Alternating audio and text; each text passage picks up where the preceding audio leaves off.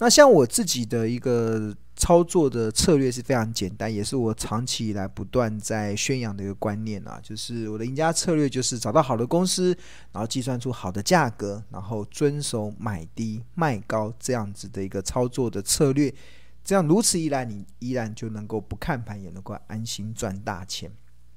那这也非常多的同学都有回馈了。然后像有一位同学的回馈说，像前前一波台股跌到低档的时候，啊，庆荣老师说可以，我我自己的我自己说我我在十月份不断的买股票嘛，但是他的亲友却害怕股票继续跌，就自己就停损出场。那后来这波台股不是又反弹上来了吗？他就开始后悔不已。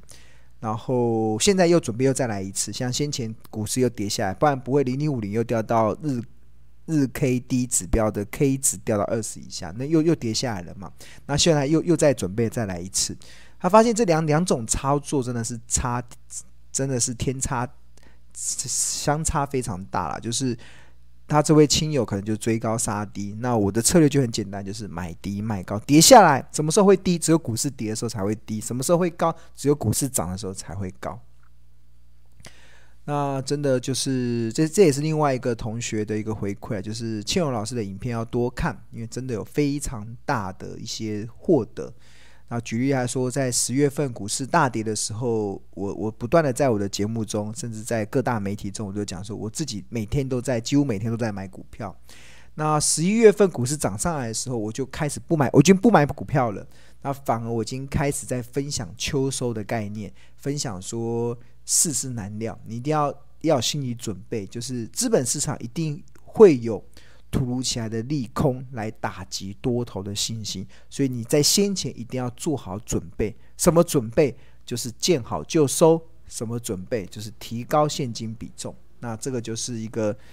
这样子的一个逻辑嘛。那如果你能够做好这些准备，如果你有把我的话听进去的话，那相信你在看待这个行情的波动的时候，你会非常的开心，因为你觉得那个节奏被你完全抓对了，对啊，完全抓对了。那他也非常的，嗯、呃，应该说叫你第一名，我没有第一名啊，我只是我只是分享我自己的操作的节奏，操作的节奏，这也是很多股市赢家的操作的节奏，就是买低卖高。好，那当然很重要的就是你要想要买低卖高，你要一些股票在跌下来的时候，你不会害怕。最大的关键就是你要知道你所投资的这些标的，它是不是安全的？你所投资的这些标的，它是不是具有成长性的？它的业绩是不是比较好的？那你要怎么知道它是安全的？一个非常大的关键就是它至少它在财务上没有什么太大的风险，至少它在业绩上你可以看到它有持续走升的条件。那你要怎么去判断它的财务上有没有风险？它的业绩有没有持续走升的条件？啊，今天庆龙想要跟大家分享的是一个我蛮常用的一个指标。那我会用财报里面的营收、存货跟营收账款这三者的关系去做一个综合判断的依据。那营收这件事情呢，其实它组成的其实一家公司的营收怎么来，其实就是它卖出去的商品，然后乘上。它卖出这个商品的售价，卖出这个商品的价格乘上他卖出这个商品的数量。假设一家公司，他可能卖像台积电好了，卖一个晶圆，哎，不要讲台积电，讲宏基好了，宏基卖一台电脑是三万块。那如果他卖十卖呃三万块，如果他卖一百万台，那他。它的业绩就有三乘上一百万，就三百亿了嘛，就有三三百亿的这个营收了，这样。所以它它要提高营收的方式，要么就是提高售价，提高售价。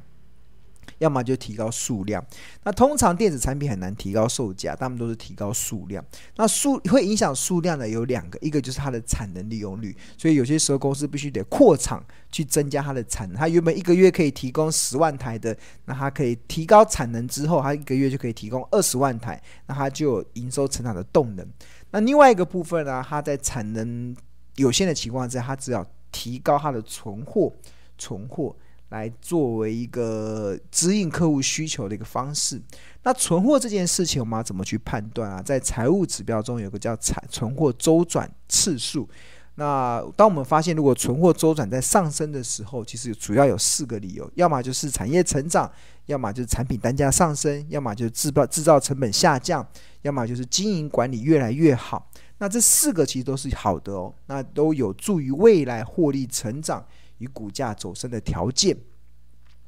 那除了存货之外，其实我们的周转率的概念啊，其实也是我们一个很重要的判断的依据。当我们观察一家公司，它的存货周转是不断的在上升。所谓的存货周转，你可以把它想成餐厅的翻桌率，就是餐厅如果它的翻桌的次数，一个晚上的翻桌从一次变两次变三次，代表它的业绩越来越好。那它翻桌越越多，生意转好，未来股价就有走扬。但是如果你观察到一家公司它的翻桌越来越少，一家餐厅翻桌次数从原来的三次变两次变一次，那就表示生意转差，股价就有走跌的风险。这个是我们财务报表中一个很重要的一个观察指标。那谈到存货周转的这个判断的方式，用存货周转的。上涨或下跌来判断股价未来的趋势，其实庆隆有一个非常成功的案例，其实就是被动元件的国巨。当时两二零一八年的时候，台湾当时很多的投资人都在疯狂的在追追逐被动元件，那那时候国巨的股价曾经有来到一千三百一十块。那他那时候所公布的很多数字都很漂亮，他五月份的营收一个月就赚了九点九五元，六月份的营收年增率七百二十七趴，都是非常好的。但是青龙竟然会在一千一百七十五元的国剧在电视上公开的说，国剧已经出现了败相，就是在获利很好的 EPS 这么好，营收年增率这么高的情况之下，我却说出它国巨已出现败相。最大的关键就是我观察到存货周转的次数。从原来的五点二三次降到四点七四次，降到三点九三次。大家还记不记得上面这张图讲的，存货周转次数下降代表生意转差，股价有走跌的风险。而且存货周转会下降的原因只有只有四个，就是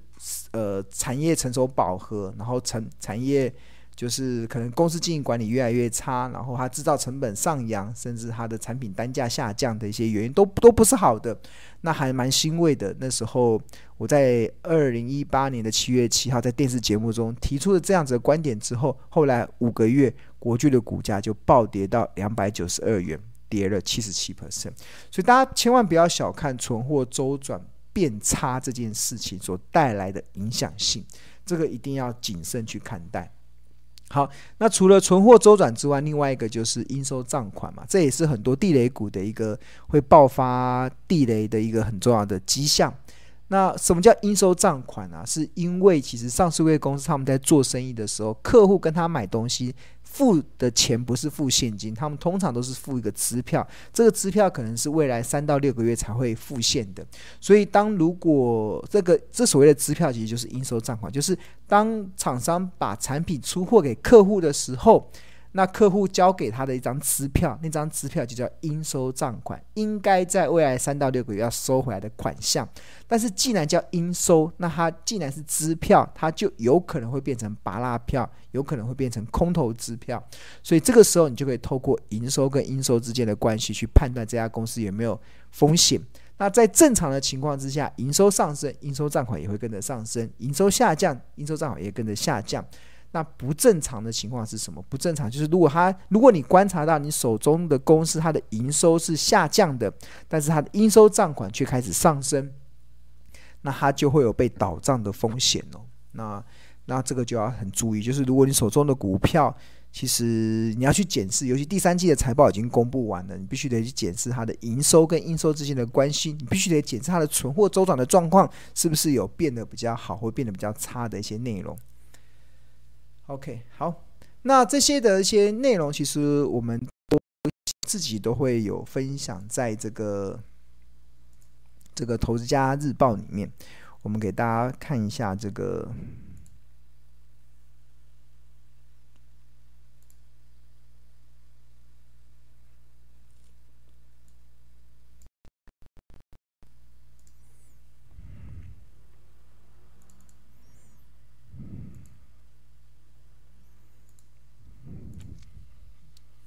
好，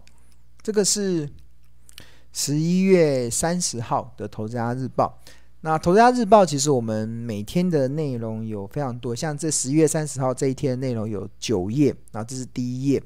那如果我们在做企业分析的时候，有牵扯到一些财报分析的一些观点的时候，其实通常庆农都会做一个入门教学。那比如说像十一月三十号的日报中，我们就做了一个入门教学，告诉大家存货周转是一个什么样的概念。那我这边就有特别提到说，财务报表中的存货及周转次数啊，一直都是庆农认为的领先指标。它的概念就好比我们要判断一家餐厅生意的好坏，除了用人潮的多寡之外，翻桌的次数则是一个有用的管理指标。因为在餐厅座位有限的情况之下，经营者如果能将翻桌的次数拉高，一个晚上能做进来的生意也就越来越多。反之，如果翻桌的次数走低，例如从原本一个晚上可翻桌三次降低到一次，那餐厅的老板就会应该会警觉到生意转差的风险。所以，这个存货周转的次数，这个是一个非常好用来判断股价要走阳还是股价要走跌的一个很好的一个财报的领先指标。那当然，翻做的次数它也会用在存货周转的表现嘛。那如果一家公司存货周转下降，它只有四个原因：产业成熟、产业成熟饱和、产品单价下滑、制造成本上扬跟经营管理欠佳。这就是我们当时在判断国巨一个非常重要的依据。就是虽然国巨的股价它持续的走升，但是它存货周转次数却开始出现了。看看，当时国巨股价走升了，但是它存货周转次数却从五点二三降到四点七四，降到三点九三，这就是代表不好的现象。那《投资家日报》有个好处了，它除了是电子报之外，同学可以把它印下来变成纸本之外，那我们还有具有延伸阅读的部分。那如果你想要了解存货周转是一个什么样概念，我们这边有影音观点，你只要点进去看，就可以了解存货周转这个东西是怎么运用在。财报运用在投资的一个判断依据上，猫咪一样走过去了。好，这个就是我们的一个一个存货周转的一个介绍，在《投资家日报》里面的观点。那十一月三十号日报中就继续写了，了解了存货周转次数意义之后，接下来就可以检视台股一千七百多家的上市位公司中，目前有哪一些股票的库存周转次数是出现了持续上升的趋势。此外，为了进一步缩小选股的范围，因此庆农还多加了一些条件，比如说库存周转次数已经连续四季都上升，而且二零二一年第三季高于二零二零年的第三季，